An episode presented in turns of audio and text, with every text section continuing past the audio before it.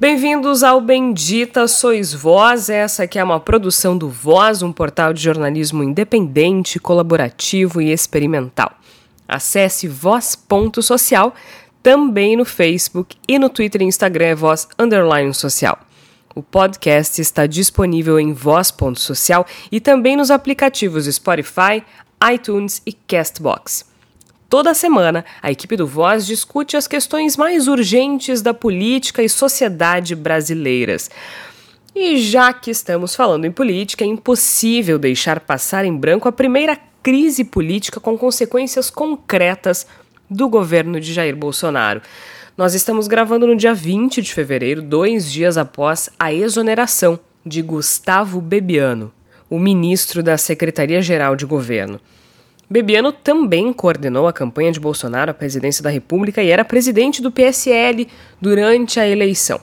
Essa é uma crise com muitas ramificações que vão desde o uso de laranjas na campanha de 2018, passando pela intromissão dos filhos do presidente no governo e chegando à primeira crise concreta de gestão que provocou consequências importantes em um governo que parece não saber lidar com a rotina da política, que parece amador. Bebiano foi demitido no dia 18 de fevereiro e Bolsonaro divulgou um vídeo nas redes sociais. Vamos ouvir o que o presidente da República disse sobre o assunto. Comunico que desde a semana passada, diferentes pontos de vista sobre questões relevantes trouxeram a necessidade de uma reavaliação. Avalio que pode ter havido incompreensões e questões mal entendidas de parte a parte não sendo adequado pré-julgamentos de qualquer natureza. Tenho que reconhecer a dedicação e comprometimento do senhor Gustavo Bebiano à frente da coordenação da campanha eleitoral em 2018. Seu trabalho foi importante para o nosso êxito. Agradeço ao senhor Gustavo pelo esforço e empenho quando exerceu a direção nacional do PSL e continuo acreditando na sua seriedade e qualidade do seu trabalho. Reconheço também sua dedicação e esforço durante o período que esteve no governo. Como presidente da República, informo que, na data de hoje, tomei a decisão de exonerar o senhor ministro-chefe da Secretaria-Geral. Desejo ao senhor Gustavo Ebiano meus sinceros votos de sucesso em sua nova jornada. Bom, é a partir dessas palavras que o Bendita Sois Vós desta semana pergunta: O presidente realmente agradece ao senhor Gustavo? Isso porque logo após a demissão, o já ex-ministro divulgou áudios que comprometem a credibilidade de Bolsonaro. Eu sou Jorge Santos e no programa de hoje participam os jornalistas Igor Natush e Tércio Sacol. Mas antes de ouvirmos os áudios, vamos à cronologia da crise, porque é importante que nós saibamos como e quando a crise aconteceu, até chegar no ponto de o senhor Bebiano jogar tudo no ventilador. No dia 10 de fevereiro, uma reportagem da Folha de São Paulo apontou um repasse de 400 mil reais do fundo partidário do PSL, do qual uh, Gustavo Bebiano era o presidente, que é o partido de Jair Bolsonaro, para uma suposta candidatura laranja do, durante as eleições. O Gustavo Bebiano, que era o presidente do partido, era o responsável formal por esses repasses, logo, ele estaria diretamente implicado. No dia 12, o vice-presidente Hamilton Mourão diz que a investigação sobre a candidatura laranja é um problema do partido. Ou seja, não colhem isso nesse governo, né? Ele disse o seguinte, abre aspas, o presidente pertence ao PSL, mas isso não tem nada a ver com a campanha dele. Então é problema do partido, partido que se explique. Bom, nós sabemos que não é tão simples assim. Afinal de contas, quando se tratava de outro partido e outro governo, os problemas se misturavam. Então, precisamos usar os mesmos critérios. No mesmo dia 12, o ministro, o então ministro Bebiano afirmou ao jornal O Globo que não havia crise no governo e ele disse que, inclusive, havia conversado por telefone com o presidente enquanto ele estava internado em São Paulo. É, ele disse o seguinte: abre aspas, não existe crise nenhuma. Só hoje falei três vezes com o presidente. No dia seguinte, no dia 13, em uma rede social, o vereador Carlos Bolsonaro, um dos filhos do presidente, disse que a afirmação do Bebiano era uma mentira absoluta. E ele disse o seguinte: abre aspas. Ontem estive 24 horas do dia ao lado do meu pai, é uma mentira absoluta de Gustavo Bebiano que ontem teria falado três vezes com Jair Bolsonaro. Não há roupa suja a ser lavada, apenas a verdade. Bolsonaro não tratou com Bebiano o assunto exposto pelo Globo como disse que tratou. Para sustentar o que ele disse que era mentira, o Carlos divulgou uma gravação em áudio de Bolsonaro na qual ele eh, supostamente conversa por telefone com o Bebiano. E a gravação reproduz somente a, vo a voz do Bolsonaro dizendo: Ô oh, Gustavo, tá complicado eu conversar ainda, então não vou falar, não vou falar com ninguém. Ou seja, ele, grava ele divulgou uma gravação do Bolsonaro dizendo que não conversaria com ninguém, logo ele não poderia ter conversado com o Bebiano. Mais tarde, isso ainda no dia 13, tá? Mais tarde, Jair Bolsonaro compartilhou nas redes as mensagens postadas pelo filho a respeito de Bebiano. Então, o Carlos foi lá, colocou no Twitter que o Bebiano estava mentindo e o Bolsonaro retweetou, ou seja, endossou. No dia 14, dia seguinte, o Bebiano divulgou uma nota para afirmar que não era o responsável pela escolha de candidatas de Pernambuco, que era o caso das laranjas do PSL, que receberam dinheiro nas eleições de 2018. No dia 15, o Bolsonaro e o Bebiano se encontraram pela primeira vez, mas de forma reservada. E uh, foi nesse momento em que começou a se dizer que a situação do ministro Bebiano era insustentável. E ele postou, isso é uma coisa espetacular, no dia 16, então, aí o Bebiano foi para as redes sociais. E ele postou o seguinte: o desleal, coitado, viverá sempre esperando o mundo desabar na sua cabeça. Aí foi uma comoção em torno do que é que o Bebiano queria dizer com aquilo. É, e foi uma coisa. Foi literalmente uma comoção. As pessoas ficaram todas assim, empolvorosas, tentando entender se era um recado para Bolsonaro, e provavelmente era, né? Uh, no dia 17 foi noticiado que o ministro teria feito um desabafo uh, a conhecidos, se eu não me engano foi o blog do Camarote, dizendo que precisaria pedir desculpas por ter viabilizado a candidatura do Bolsonaro, porque uh, ele nunca imaginou que seria um presidente tão fraco. Nós imaginamos, mas isso é outro assunto. No mesmo dia, ele disse que era hora de esfriar a cabeça, e no dia 18, então, é, o Bolsonaro foi exonerado. Opa, o, o Bebiano foi exonerado pelo Bolsonaro. E e o porta-voz da presidência da República, que é o Otávio do Rego Barros, disse que o motivo havia sido de foro íntimo. E aí, então, o Bolsonaro divulgou o áudio que. Eh, divulgou o vídeo, cujo áudio nós ouvimos há pouco. Só que a questão não terminou por aí, né? Não terminou por aí porque o Bebiano Quer dizer, não foi Bebiano oficialmente. A revista Veja divulgou uma troca de áudios entre Bebiano e Bolsonaro, é, em que na verdade, que na verdade provava que eles haviam sim conversado antes, é, durante aquela crise toda.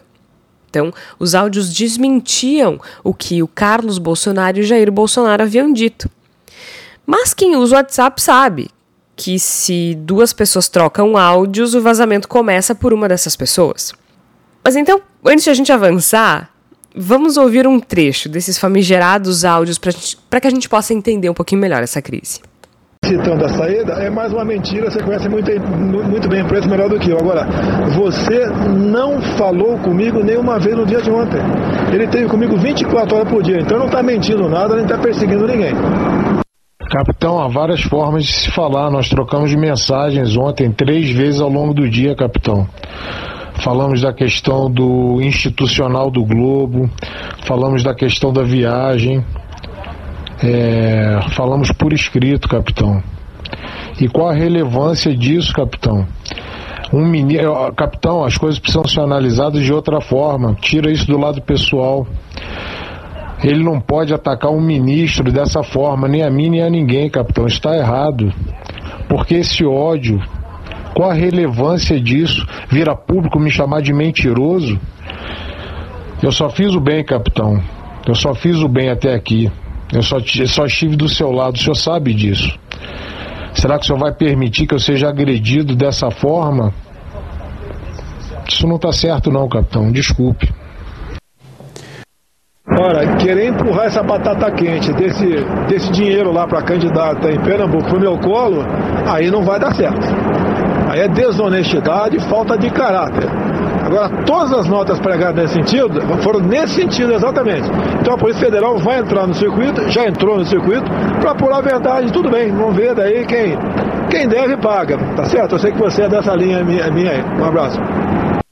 Capitão, a nota do antagonista que o senhor está me acusando de ter plantado, se o senhor olhar bem, eu localizei aqui e mandei para o senhor. Eu não plantei nada, ela, ela, ela replica o que a Folha falou. Está escrito aqui, segundo a Folha, segundo a Folha, o ministro Gustavo Bebiano tentou ligar para Jair Bolsonaro neste domingo para explicar o caso, mas o presidente não atendeu. Quem mencionou isso não foi o antagonista, foi a Folha. O antagonista simplesmente replicou. Então, capitão, eu não plantei nada em lugar nenhum, tá? Abraço. Bebiano, olha que você entra em contradição. Que seja a Folha, se for uma tentativa tua para mim, e eu não atendi, eu não liguei para a Folha, eu não ligo para imprensa nenhuma. Quem ligou foi você, quem vazou foi você. Dá para você entender o caminho que você está indo? E você tem que fazer um, uma reflexão para voltar à normalidade? Deu para entender? Vou repetir. Se você tentou falar comigo, um para um, se alguém vazou para a Folha, não fui eu, só pode ser você, ok? Não, capitão, não é isso não. Eu não tentei ligar para o senhor e não falei, não vazei nada para ninguém. Eu nem tentei ligar para o senhor. O senhor mandou um recado que era para eu não ir ao hospital. Eu não fui não liguei para o senhor nenhuma vez. Deixei o senhor em paz. É, se eu tentei ligar um, uma ou duas vezes, também não me lembro pelo motivo que foi. É... Não é isso não, capitão. Tá? Não, eu não vazei nada para lugar nenhum, muito menos para a Folha com quem eu praticamente não falo. Abraço, capitão. Em relação a isso, capitão, também acho que a coisa tá, não está clara. A minha tarefa como presidente interino nacional foi cuidar da sua campanha. A prestação de contas que me competia foi aprovada com louvor. É... Agora, cada estado fez a sua chapa. Em nenhum partido, capitão, a nacional é responsável pelas chapas estaduais. O senhor sabe disso melhor do que eu. E no nosso caso, quando eu assumi o PSL, houve uma grande dificuldade na escolha dos presidentes de cada estado, porque nós não sabíamos quem era quem. É, Cada chapa foi montada pela sua estadual. No caso de Pernambuco, pelo Bivar, logicamente. Se o Bivar escolheu o candidato a laranja, é um problema dele, político. E é um problema legal dela explicar o que ela fez com o dinheiro. Da minha parte, eu só repassei o dinheiro que me foi solicitado por escrito, eu tenho tudo registrado por escrito. Então é ótimo que a Polícia Federal esteja é ótimo que investigue, é ótimo que apure, é ótimo que puna os responsáveis. Eu não tenho nada a ver com isso. É... Depois a gente conversa pessoalmente, capitão. Tá? Eu estou vendo que o senhor está bem envenenado. Mas tudo bem, a minha consciência está tranquila, o meu papel foi limpo, continua sendo. E tomara que a polícia chegue mesmo à constatação do que foi feito, mas eu não tenho nada a ver com isso. Luciano Bivar, que é responsável lá pela chapa dele. Abraço, capitão. Os áudios, como a gente pôde ouvir, eles são claramente, friamente calculados por Bebiano. Né? É, é possível que a gente. É, é possível perceber que ele gravou cada palavra com um propósito de justamente se proteger né? Se vacinar, como a gente fala. E o presidente, não sei se por amadorismo, por acreditar que está acima do bem e do mal, ele caiu feito um patinho. Fica muito claro que os dois conversaram antes, sim, e, e que tanto Carlos Bolsonaro quanto o presidente mentiram. Claro que há os defensores de Bolsonaro que agora são capazes de argumentar que conversa por WhatsApp não é conversa, mas aí são outros 500 e eu me recuso a entrar nessa nessa celeuma, porque se conversa por WhatsApp não é conversa, então uh, por e-mail também não é, por telefone também não é, e só o olho no olho que vale, aí a gente entra numa num problema bastante maior. Mas, Igor Natucho, o que é que a gente pode tirar dessa situação toda que botou em xeque até o que caracteriza uma conversa? Oi, Jorge, oi, ouvintes do Bendita Sois Vós. É, a gente segue em frente tentando achar algum tipo de sentido em tudo que tem acontecido, nessas movimentações que tem acontecido no Brasil, porque as coisas estão acontecendo né, digamos assim, elas estão se desfazendo tão rápido, tão de uma maneira tão abrupta no governo Bolsonaro, que eu confesso que eu cheguei a ficar um pouquinho receoso na hora de gravar, porque vai saber o que vai acontecer amanhã, de repente estou falando de uma coisa super importante agora, e amanhã já aconteceu outra coisa que mudou completamente o cenário, acaba ficando até um pouco angustiante a gente tentar analisar por certo lado, porque não se sabe o que vai acontecer, não se sabe qual é o próximo desdobramento, não se sabe qual é que vai ser a próxima loucura que vai acontecer, não se sabe qual é que vai ser a próxima explosão midiática em torno do governo Bolsonaro que a gente vai vivenciar, então acaba sendo muito estranho, então também muito, muito interessante para a gente tentar comentar, tentar entender. A verdade é uma só, Jorge, ouvintes do Bendito Sois Voz. O fato é que a gente, passados 50 dias da posse de Jair Bolsonaro, nós não temos ainda um governo em Brasília, né? não existe um governo, o governo federal ainda não está adequadamente constituído. A gente tem uma, uma maçaroca, a gente tem uma geleia no qual se junta um monte de interesses difusos, de ideias caricaturais a respeito do que deve ser governar, do que deve ser estar num governo, um monte de pulsões, de impulsos, de taras, eu até diria, pedindo realização imediata e muitas vezes conflitando uma entre as outras, e se cria um cenário no qual nada é certo, nada é seguro, não há um norte, não há uma diretriz. A gente simplesmente não tem ideia do que vai acontecer daqui para frente, de como este governo, essa, esse simulacro, essa, essa, essa interpretação de governo que tem sido o Bolsonaro vai se movimentar. E muito disso acontece porque a gente não tem uma pessoa liderando esse movimento, a gente não tem uma pessoa com capacidade política na presidência da República. Vamos dizer isso com todas as palavras. Ah, óbvio que as pessoas que gostam de Jair Bolsonaro, que estão apaixonadas pelo seu personagem, não vão admitir isso, mas o fato é que Bolsonaro é muito próximo do desastre enquanto presidente do Brasil nesses primeiros 50 dias. E isso que ele passou bastante tempo no hospital, ou seja, ele passou meio distanciado da linha de frente durante bastante tempo mas ele não consegue ser um bom político porque ele nunca foi um bom político, ele mal foi um político no decorrer da sua carreira. Ele era uma sanguessuga, uma figura que estava posicionada ali no governo federal a partir da sua posição como deputado, mas que fazia o melhor possível para ser um dos deputados do fundão, ou seja, uma figura que não tinha nenhuma relevância nas decisões que eram tomadas na frente, no microfone, nas, na área de debates mesmo da Câmara. Era uma pessoa que estava ali sentada fazendo seu lucro e assim, de certo modo, ele continua, embora ele não possa mais ser essa pessoa, e acho que muito do que a gente tem vivenciado vem dessa necessidade de se mostrar e, por outro lado, desse desastre que ele tem sido quando precisa ir para a linha de frente.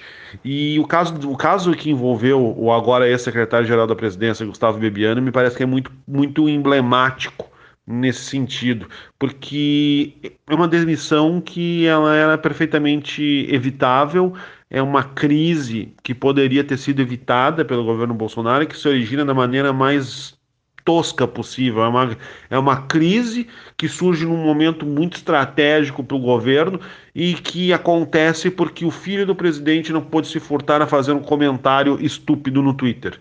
É isso que acontece. Então a gente tem uma. uma evidentemente que toda essa questão do, da, da associação do Bebiano com o, com o Laranjal é desgastante para sua imagem, mas não seria suficiente para sua demissão, especialmente dentro do contexto do governo Bolsonaro, no qual a gente já tem muita gente envolvida com acusações semelhantes. O governo Bolsonaro vai empurrando com a barriga e isso tem uma certa, uma certa eficiência durante algum tempo e poderia continuar tendo no caso do Bebiano, mas não, não, não o tem porque se criou uma. simplificou essa crise a partir de uma, de uma movimentação absolutamente boba, superficial, que foi os comentários do Carlos Bolsonaro e a partir daí o endosso que o próprio papai deu ao dar o RT, questiona-se inclusive se foi o próprio papai, eu acho que não foi o próprio papai, acho que foi o próprio Carlos Bolsonaro que ainda tem a senha do perfil do Jair Bolsonaro e deu RT, mas de qualquer maneira acaba se consumindo, vai se consumando, melhor dizendo, a partir daí uma crise que não era necessária e que foi muito mal conduzida do ponto de vista político, o Bolsonaro em nenhum momento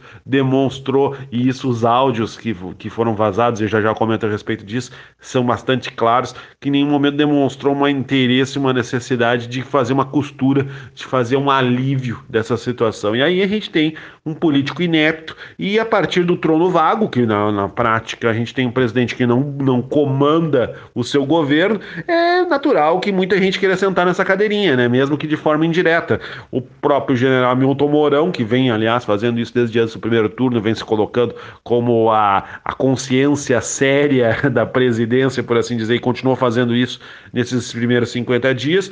O DEM, que se diz que teria oferecido para construir uma coalizão no Congresso, ou seja, para fazer a costura que o governo não consegue fazer. Os militares, que agora com o Floriano Peixoto no lugar do Bebiano, uh, eles detêm agora um terço da, da, das principais cadeiras do governo.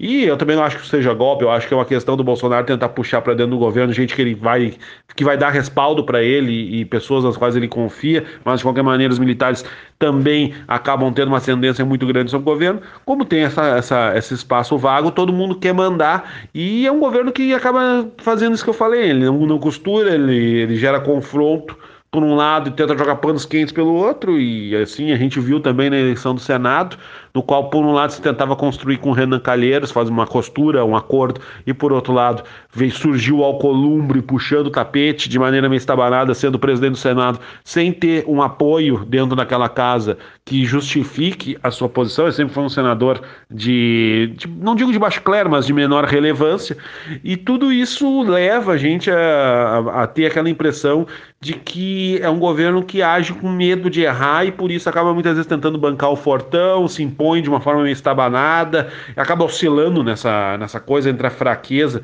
e essa truculência meio desajeitada que vai tendo, e a gente verifica isso nas ações do governo. O governo ele, ele não é forte, mas ele tenta demonstrar força, e a gente vê que isso não funciona, isso não, não, não, não cria nenhuma coesão e é muito arriscado fazer o que o governo está fazendo agora, de tentar apostar na reforma da Previdência, porque não tem base no, no, no Congresso Nacional, o, a recepção à, à proposta da presidência foi fria, os líderes de partidos uh, se sentiram desprestigiados na medida em que não, não foram chamados antes para discutir os termos dessa reforma e poder apontar o que, que pode ser aprovado o que não pode ser aprovado tudo isso acaba gerando um clima de antipatia que gera muito grande na medida em que o principal líder do Senado, o Renan Calheiros, e acho que se menospreza muito, achar que simplesmente puxar o tapete do Renan Calheiros é suficiente, é, é, é, uma, é uma arrogância, uma pretensão muito grande de uma figura que é um sobrevivente até certo ponto brilhante dentro da política brasileira,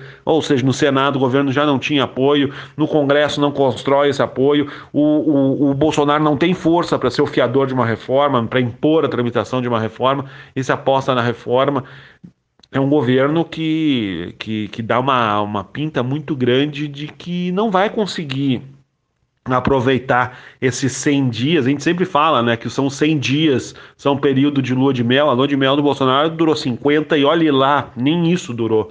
E tudo se dá, no fundo, por uma coisa que eu tenho dito há algum tempo, já falei em outras oportunidades no, no Bendita Sois Vós. O Bolsonaro não é o líder do, do governo Bolsonaro, ele é um meme do governo Bolsonaro, ou até, talvez melhor dizendo, o avatar do bolsonarismo enquanto movimento.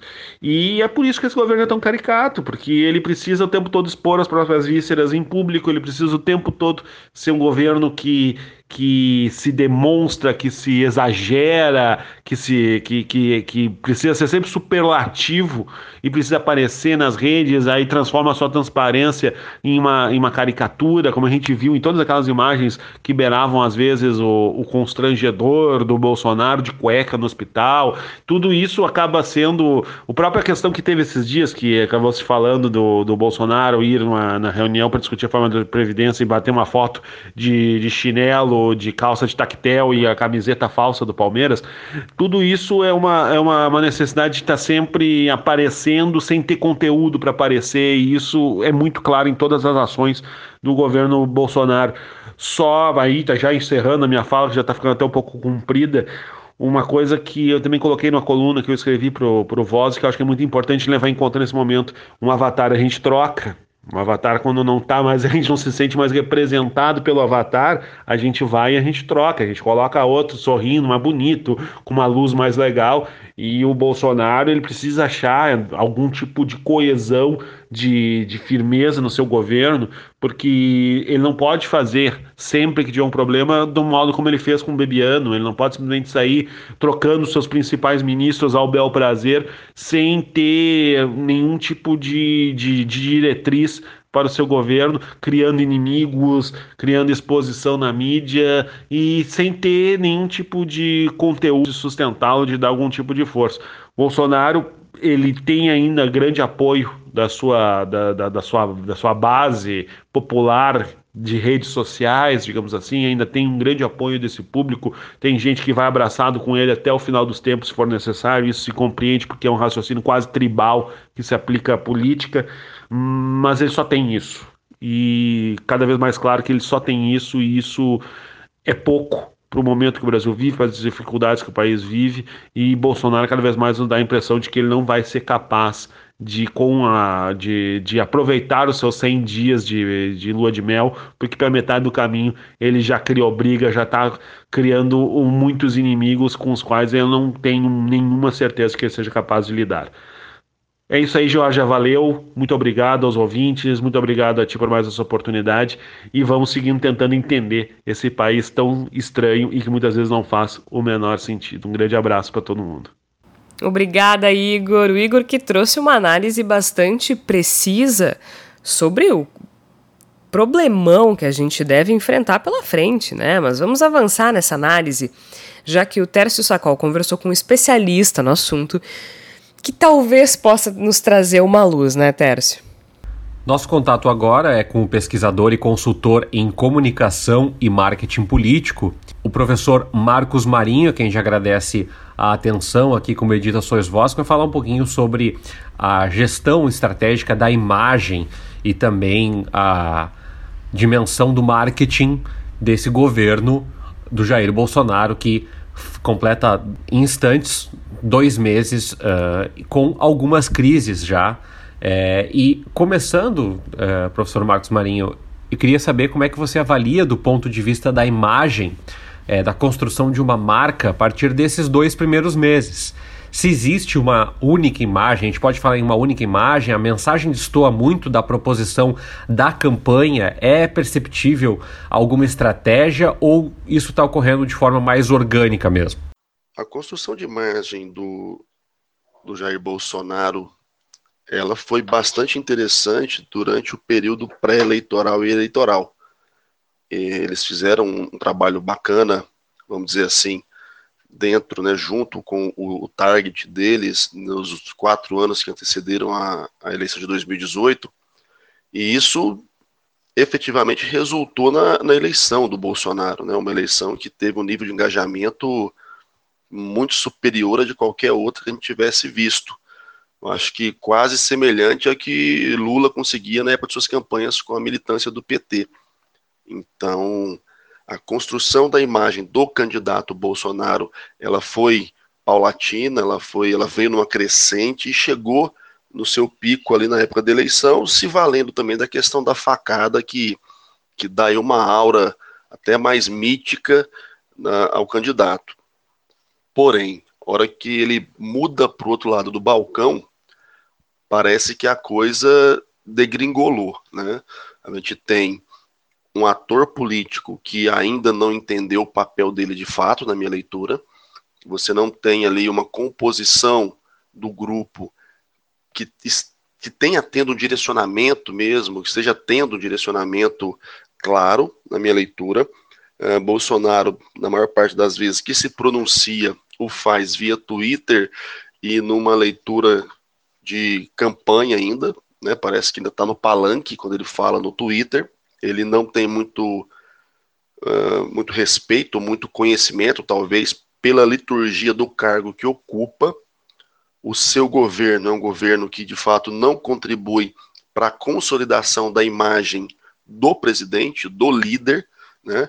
A gente percebe, pelo menos essa é a minha leitura, que no governo Bolsonaro, até pela configuração que, que ele estabeleceu nesse governo, ou que estabeleceram por ele, né, vai saber, ele é a peça mais irrelevante. É, ok, que teve o problema da, da, das cirurgias que ele teve que passar novamente e tal, mas a gente percebe que é um governo que não tem a cara Bolsonaro.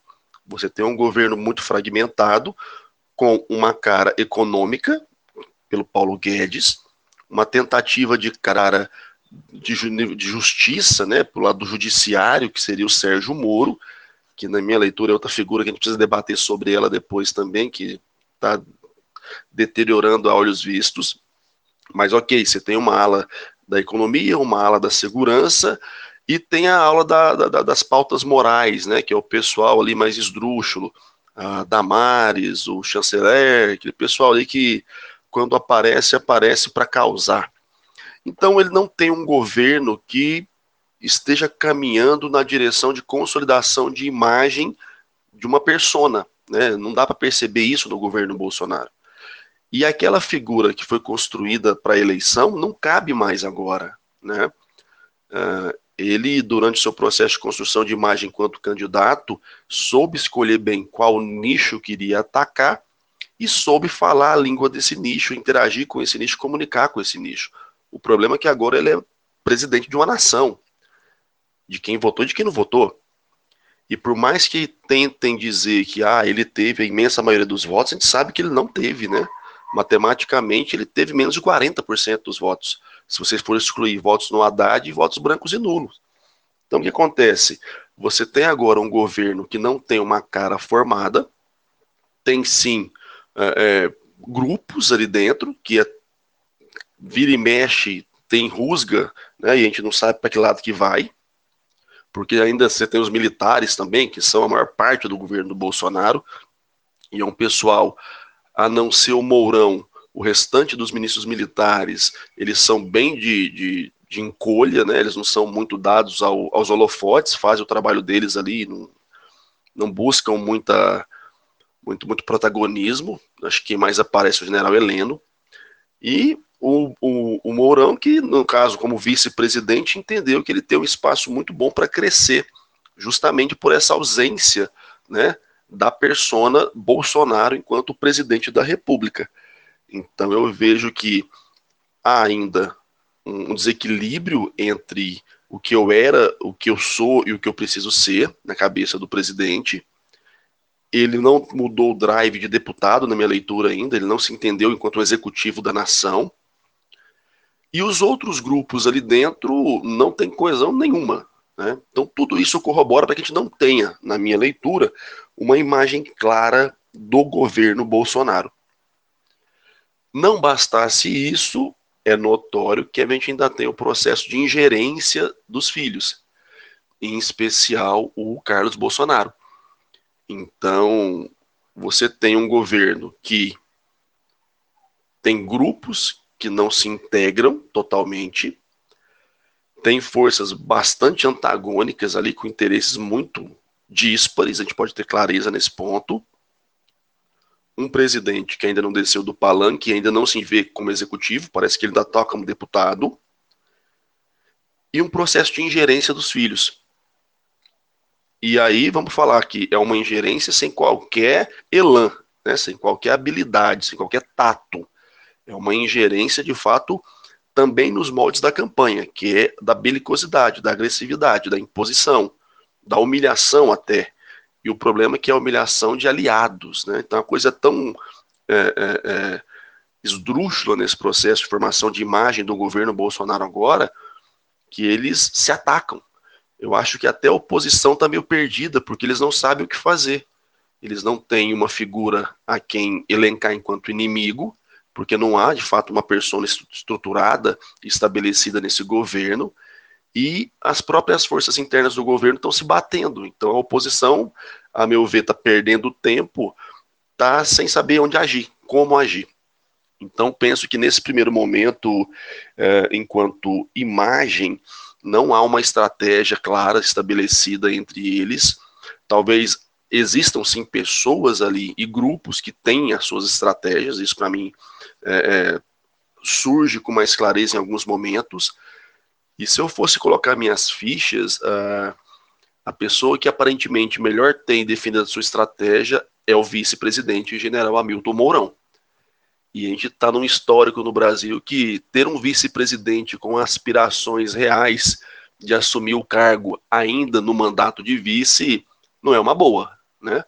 Então, se Bolsonaro não conseguir de fato assumir uma postura de liderança, assumir um papel de protagonismo no seu governo, e eu já tenho repetido isso em várias participações minhas, tanto no meu podcast, o República Cash, quanto em questões de entrevistas na mídia, uh, Bolsonaro ele é, está sendo até agora a figura mais irrelevante do próprio governo.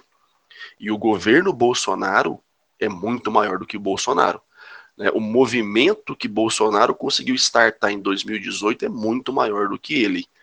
Então, se eu fosse Jair Bolsonaro, eu correria atrás de alguém que me orientasse me ajudasse a de fato me encontrar e a estruturar a minha imagem, a desenvolver a minha estratégia para que eu deixe de ser apenas parte da estratégia dos outros.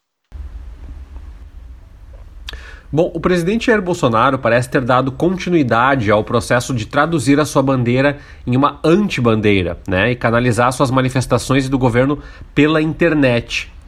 Isso é sustentável na sua avaliação? Até que ponto a ideia de se inspirar no Donald Trump, presidente dos Estados Unidos, tem o potencial de seguir por aqui? A mim me parece ainda que Bolsonaro está no palanque e se calhar está ainda lá no baixo clero da Câmara. Ele não mudou o drive para executivo, não mudou o drive para presidente da República. E a estratégia comunicacional dele permanece como estratégia de nicho. Ele permanece focado na conversação com os seus idólatras, com o pessoal que uh, continua ainda aguerrido as bandeiras que ele levantava durante a campanha, né, nos seus momentos ali de glória, e não percebeu que agora a coisa mudou. Agora é tudo muito mais amplo, né? Você tem aí hoje um presidente que talvez pela sua adoração também por Donald Trump quer imitar o ídolo, se comunicando só pelo Twitter, criando caso com uh, veículos midiáticos, elencando quem são ali os jornalistas ou até as empresas jornalísticas para quem ele vai dar é, resposta, com quem ele vai conversar. Só que, vamos falar a verdade, né? Bolsonaro não é Trump. Bolsonaro não tem uh, o cabedal de Trump, e aí eu tenho todas as críticas do mundo a Donald Trump, é uma pessoa que eu tenho um, um asco em especial, mas tenho que reconhecer, é um cara que tem as suas habilidades, que tem um histórico construído, que tem uma fortuna gigantesca e que tem é, é, ainda, pelo menos hoje, enquanto eu estou falando e gravando aqui para vocês, ainda tem o apoio do Partido Republicano, né, que num esquema bipartidário em nível de gestão, como são os Estados Unidos, dá ele sustentação. Bolsonaro é um cara que tem pelo que a gente pode analisar das próprias conversas, dos pronunciamentos, das atitudes dele, um QI até questionável, porque o nível de inteligência dele não me parece ser muito é, elevado, ele é limitadíssimo né, na articulação, na cognição, no conhecimento que ele tem sobre determinados assuntos, e, e aí isso vai se evidenciando. Ele não tem conhecimento sobre como lidar com a mídia, como gerir a sua imagem, como uh, uh, uh, ampliar o seu, o seu rol de, de influência, ou seja, ele está bem distante do ídolo e se comporta talvez de uma maneira equivocada, ainda que tentando imitar o ídolo. É, Trump usa o Twitter, né, ele estabeleceu o Twitter como um canal é, principal de comunicação dele com a massa, com a sociedade, só que ele usa aquilo para dar algumas opiniões, né? Ele tem as suas opiniões. Ele usa também para brigar com a mídia, para falar que tudo que ele não gosta é fake news. Mas você percebe que há uma construção ali elaborada para que ele passe a mensagem dele sobre os temas que lhe são afetos para é, gerar buzz ali e chegar até o, os seus apoiadores, os seus eleitores. O Bolsonaro não faz isso. O Bolsonaro fica retweetando o perfil fake, fica retuitando é, é, piadinha esdrúxula de nicho, de, de grupelho que é adorador dele, fica retuitando e alisando os filhos, fica criando caso desnecessário, e você não consegue perceber sequer na comunicação que ele estabeleceu como a sua principal uma personalidade. Não consegue perceber ali que ele tem uma linha crítica em cima do modelo de governo que ele quer exercer e em cima do tipo de proposta que ele quer fazer vingar. Então, a minha leitura, ele está ainda naquele esqueminha da campanha, onde ele mitava para o seu eleitorado, para os seus convertidos, só que agora não vai dar mais como fazer. É, como fazer tem, mas isso não tem mais efetividade, porque vamos falar a verdade, quem votou nele pela adoração é uma parcela dos eleitores que votaram nele. Né? Você tem ali aquele bolsomínio, né, aquele bolsonarista aguerrido que é encantado pela figura militarista do capitão. Mas muita gente votou em Bolsonaro a despeito de Bolsonaro, votou contra o PT, que foi o demônio elencado em 2018. Esse pessoal quer resultado, não quer apenas mitagem mais, não quer apenas arminha com a mão. E a hora que eles começam a perceber que, opa, mas esse cara, ele continua só fazendo arminha com a mão. Ele não está trazendo nada de relevante, ele não está nem sequer se distanciando daquela imagem corrupta e medíocre que ele tanto acusou durante a eleição. Haja visto os escândalos de corrupção que existem envolvendo o filho dele, o Flávio Bolsonaro, e que ele não se manifesta de fato.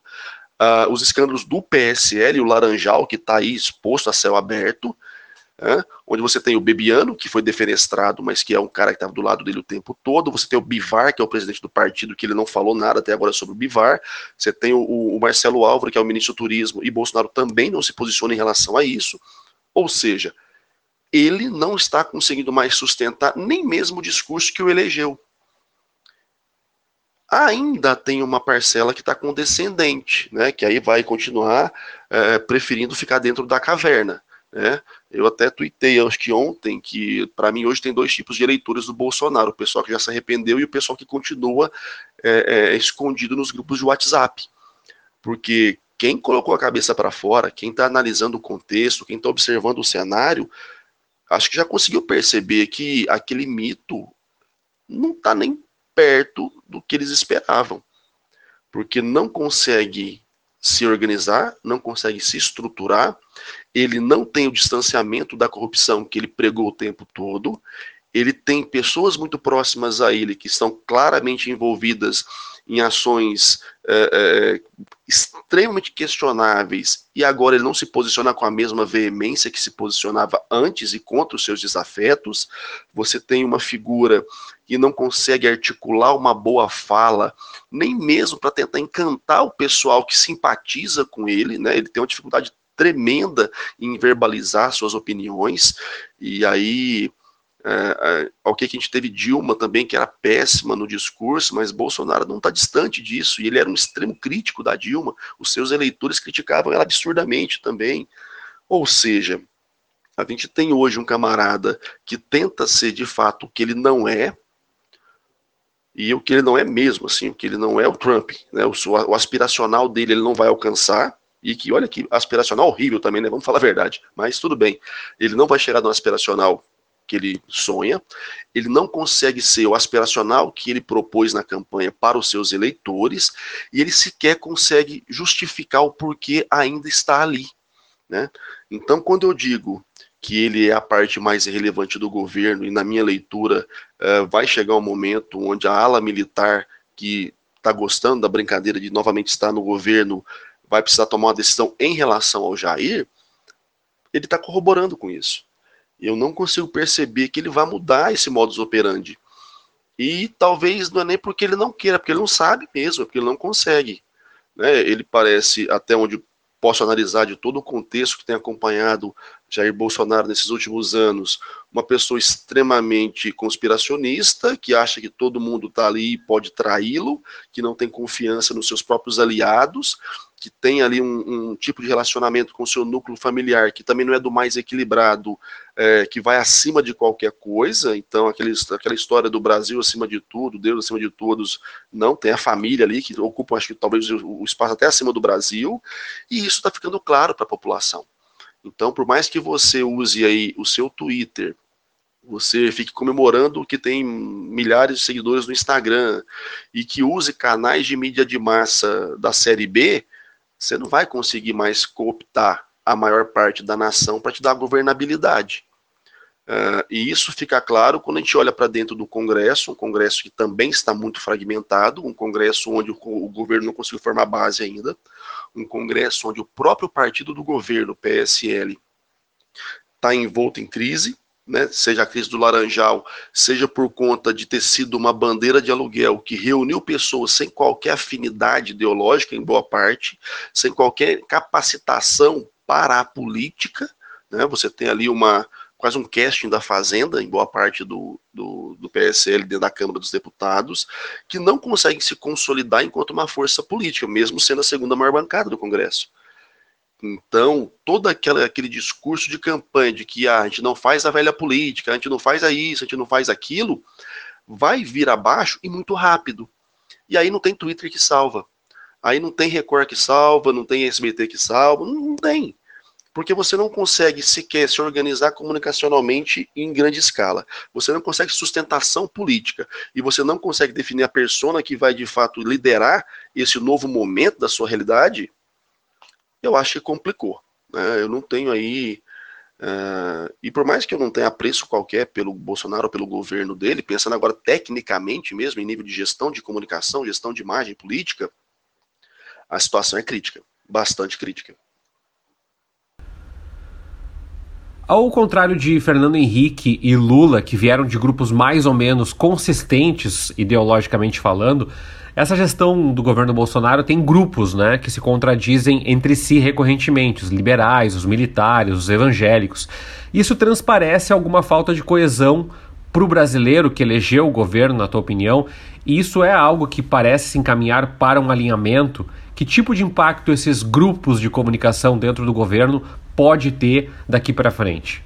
É, em relação a, a formação do, do governo e os grupos que se apinharam no governo ali, eu não tenho certeza se os eleitores de Bolsonaro tinham essa perspectiva.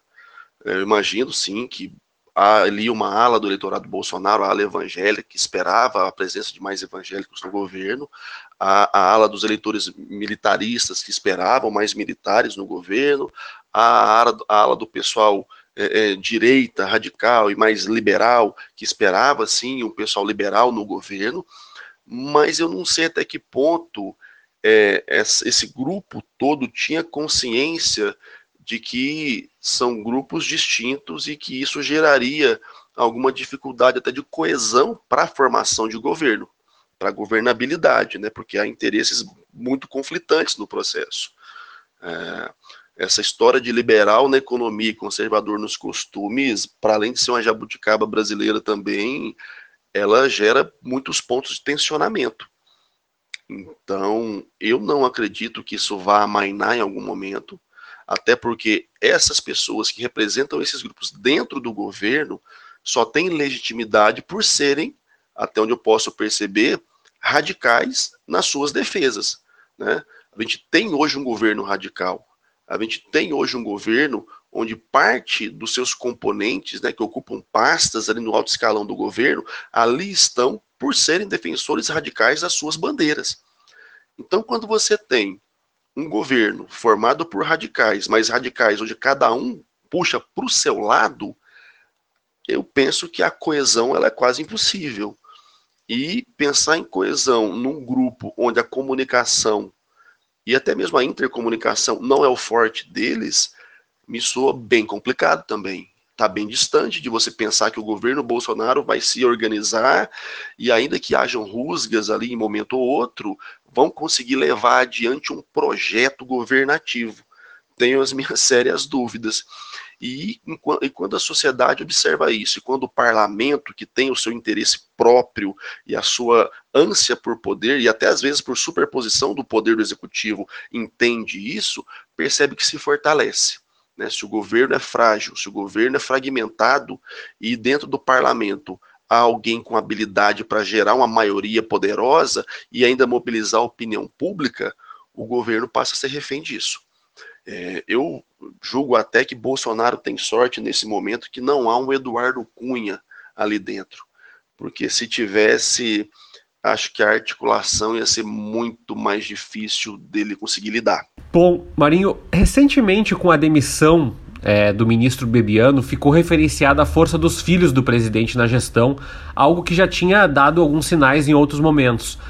Você entende que isso de alguma forma pode acabar se perpetuando daqui para frente, pode afetar relações com outros ministros e até mesmo com o vice-presidente, Hamilton Mourão, e também você pensa que isso pode acabar diminuindo o poder de barganha é, com deputados, com entidades e partidos tão importantes para o governo continuar sustentado?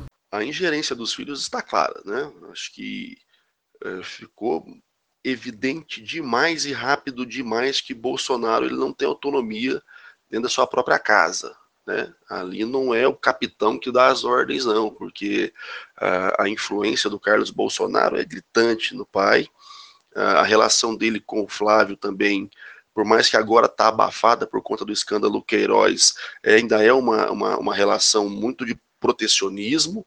Uh, o Eduardo, que está na encolha, mas ele já tem se levantado em alguns momentos e até é, dado a entender que ele teria condição de fato de, não digo talvez pressionar, mas de orientar o pai em algumas pautas, até para radicalizar mais a pauta, porque ele acha que tem que ser mais radicalizada do que o pai está tentando é, levantar.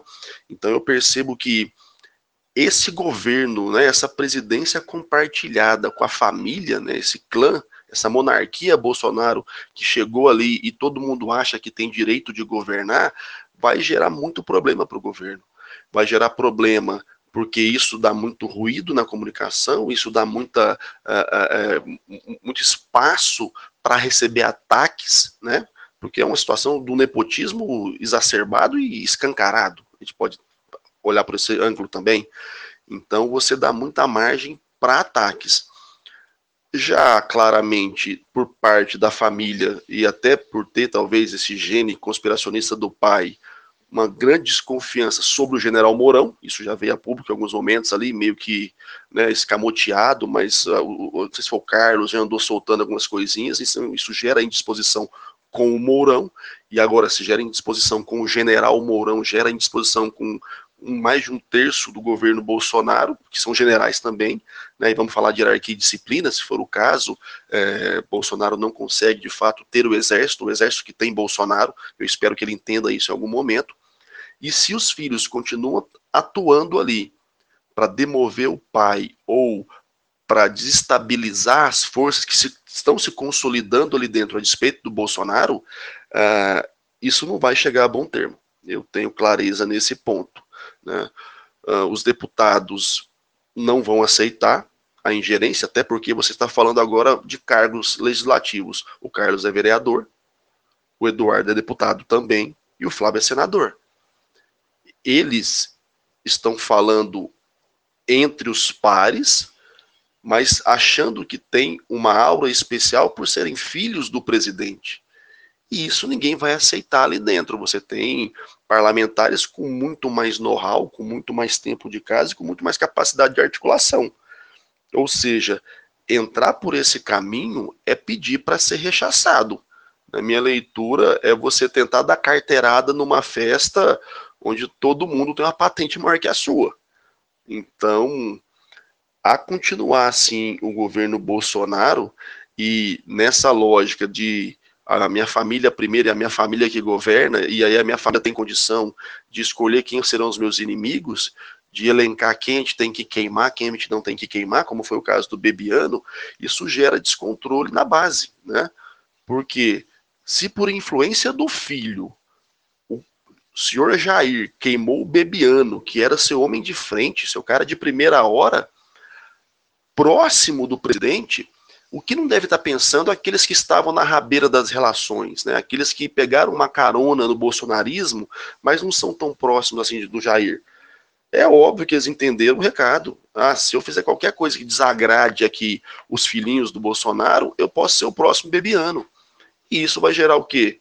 Vai gerar sempre um clima tenso e angustiante.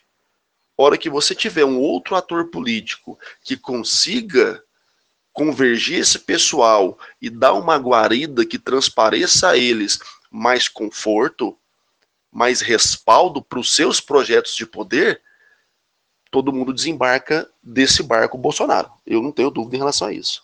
Bom, por último, esse enfrentamento contra um inimigo oculto, que aqui é o comunismo, né, o fantasma do comunismo, e a luta contra a imprensa, como na posse, e a disputa, através até de páginas algumas duvidosas, te parece, é, pode seguir como uma toada, como um efeito de mobilização, ou isso pode arrefecer à medida que o governo passar uh, e tiver mais duração nas suas políticas? Essa ideia de elencar inimigos é, subjetivos demais, que as pessoas têm dificuldade em significar, é uma estratégia muito útil uh, quando você tem ali um grupo, né? Você tem ali o controle sobre o grupo, sobre as principais interações e comunicações do grupo, porque você mantém a bolha e você alimenta a bolha com esse tipo de conteúdo. Na época da eleição isso funcionou bem. Agora, para governar, eu acho que não, não dá para fazer da mesma forma. Porque, vamos lá, uh, a guerra contra o comunismo ela é tão surreal que quem compra essa pauta é uma ala do grupo bolsonarista. Nem todo mundo do Bolsonaro acho que compra essa ideia idiota do, da luta contra o comunismo. Né? Então a gente tem ali dentro dos bolsonaristas uma parcela que vai no comunismo. Beleza? Uh, essa luta em, em, refletida contra a imprensa, do modo geral, é, é, é um suicídio político, né? obviamente é um suicídio político, principalmente num país de 209 milhões de habitantes, onde o território é gigantesco, é impossível você cobrir comunicacionalmente tudo isso sem ter uma boa estrutura de comunicação. E se você não tem uma boa estrutura de comunicação, não é a sua verdade que prevalece, não é a sua versão dos fatos. Então, por mais que ele tente atacar sempre a mídia, mas ele não tem um canal poderoso para se sobrepor aos outros veículos, a, a, a verdade dele ela tende a ser sempre contestada e cada vez mais fragilizada e cada vez mais perder relevância. Vai continuar funcionando dentro das bolhas e essas bolhas tendem a ir desinchando, na minha opinião, porque como ele está em clima de guerra com todo mundo, ele não vai conseguir executar nem o mínimo para dar algum nível de satisfação para as pessoas. Em isso acontecendo, só de discurso radical e fazendo arminha com a mão, acabou, né? Você não vai conseguir manter uma maioria mais que te dê sustentação. Então eu imagino que se ele continuar nessa tentativa maluca aí de brigar com Deus e todo mundo, menos com aqueles que o idolatram, uh, ele vai gerar um quantitativo de opositores e de desafetos tão grande que vão causar um tsunami na vida do Bolsonaro. Uh, já ficou claro que há um elo fraco na relação, que são os filhos, é, os filhos estão na vida política há um tempo e talvez, não sei, né, ninguém pode afirmar isso, até de fato as investigações, mas como aconteceu com o Flávio, quando você começa a pressionar os meninos, o Jair já começa a desestabilizar. Então, quer dizer, você está atraindo tanta celeuma, tanta inimizade, e inimizade com grupos poderosos, inimizade com a sua própria base de sustentação, que a população vai chegar um momento vai ter que pensar, peraí, mas não é possível que esse cara é tão bom, tão bom, que o resto do mundo está errado. Ok, talvez ainda haja uma, uma bolita ali que vai continuar idolatrando e tendo ali o altar do seu Jair. Mas não vai ser a maioria mais. Compor maioria com esse modus operandi da agressão a, contra tudo e todos que não rezam a minha cartilha não é sustentável. Não no país do tamanho do Brasil. Não no país com as dificuldades, as discrepâncias e vamos falar a verdade uma coisa positiva, né? Uma miscigenação intelectual que está aí, que está tendo acesso, que está conversando mais com as pessoas, que, que, que tem ainda abertura para uma comunicação através da web mais fluida, né, com menos restrições. Quer dizer, não dá para você controlar isso. A Rússia é gigante, mas a Rússia tem um controle da mídia na mão do governo o governo faz prevalecer a sua verdade, na maior parte dos casos, porque o único contato que as pessoas naqueles rincões gelados têm de informação é com a informação oficial uh, do governo. O Brasil não. O Brasil, em boa parte, ou talvez até na maior parte, há várias fontes de conteúdo. Há várias forças políticas atuando. A gente não tem ainda o mesmo padrão é, é, é, hegemônico de outros países. Então, como ele vai conseguir sustentar essa situação de ah, eu sou a verdade suprema, né? Essa história e conheceis a verdade, a verdade vos libertará, agora vai se tornar uma faca de dois gumes, né? Porque as pessoas agora estão de fato enxergando a verdade sobre o que é o Bolsonaro, o que é o clã Bolsonaro, o que é o PSL, o que é o governo Bolsonaro de um modo geral, e estão percebendo que é, meu, tá na hora da gente se libertar, porque não se sustenta, né? Não se sustenta. Eu penso que o, os que simpatizavam com ele tendem a diminuir, os que idolatram ele tendem a ficar mais radicais, mas o restante do povo brasileiro, que só quer resolver os seus problemas, está só esperando surgir um novo mito. Né? E aí a gente tem na história ah, uma certa lógica de que melhor do que um herói vivo é um herói morto. Porque aí as pessoas podem chorar por ele, podem uh, buscar um outro herói e assim por diante. E eu tenho percebido que esse governo ele está num caminho frenético aí para sua degradação. E o que é mais interessante, sem que haja uma oposição consolidada fazendo esse serviço. O que é grave também em certa medida, né? Porque a gente sabe que não tem vácuo de poder. Hora que esse governo começar a se tornar insustentável, vai surgir alguém. Se não surgir alguém mais preparado na linha ideológica que te agrada, pode surgir alguém melhor preparado numa linha ideológica que ainda é mais radical que a do Jair. E isso dá até um certo medo também, né? Infelizmente, dos tempos para cá, a gente tem percebido que o progressismo do Brasil ele está em decadência total, está fragilizado. A gente não tem figuras icônicas do progressismo que possam, de fato, gerar mobilização, atrair, de fato, forças políticas e forças sociais para criar um movimento como foi o movimento criado desde 2004. Acho que após 2013 ali, pelos radicais de direita. E aí a gente sabe que o caminho do radicalismo ele vai numa direção só, né? É, Bolsonaro é radical até certa página, tem mais página para frente. Então, por mais que eu não tenha apreço pelo governo Bolsonaro, se continuar assim, a gente pode ter um governo ainda pior que o do Bolsonaro. E isso me dá medo.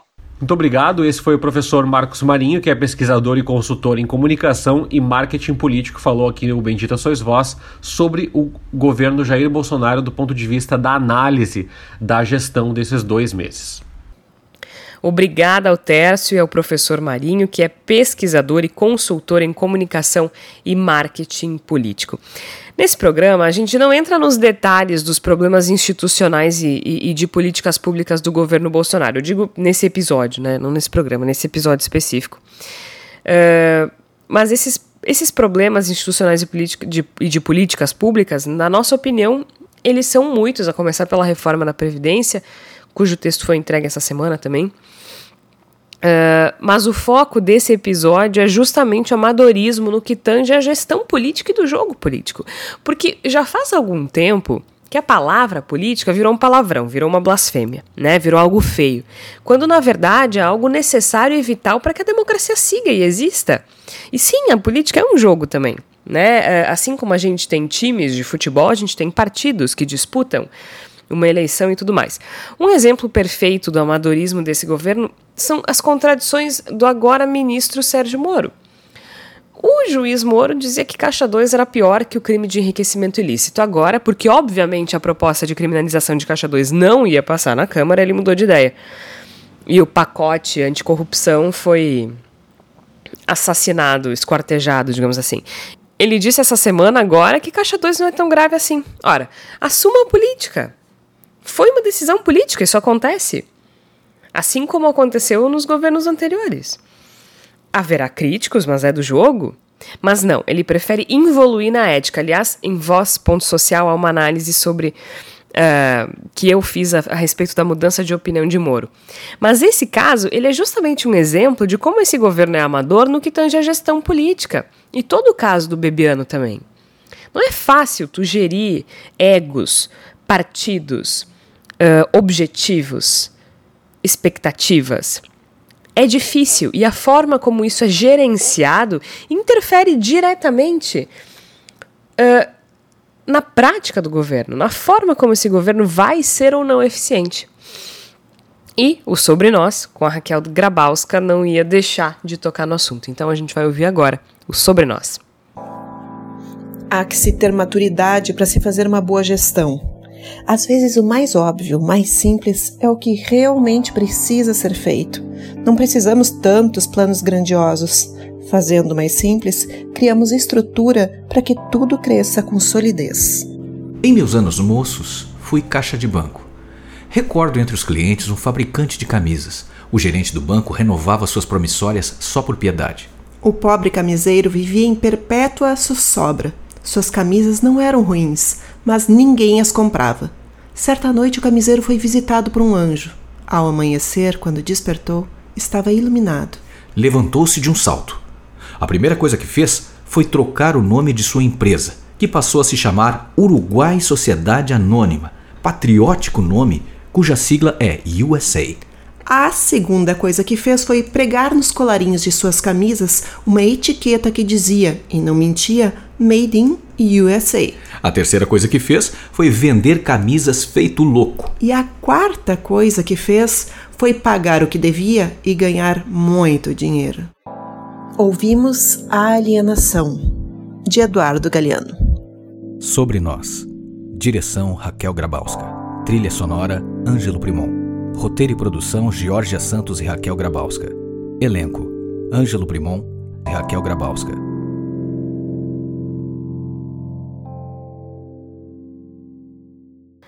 Obrigada, Raquel. E é isso, nós ficamos por aqui. O Bendita Sois Vós traz uh, mais um episódio na próxima semana, todas as sextas-feiras. Acesse voz.social. O podcast também está disponível nos aplicativos Spotify, iTunes e Castbox. Até lá!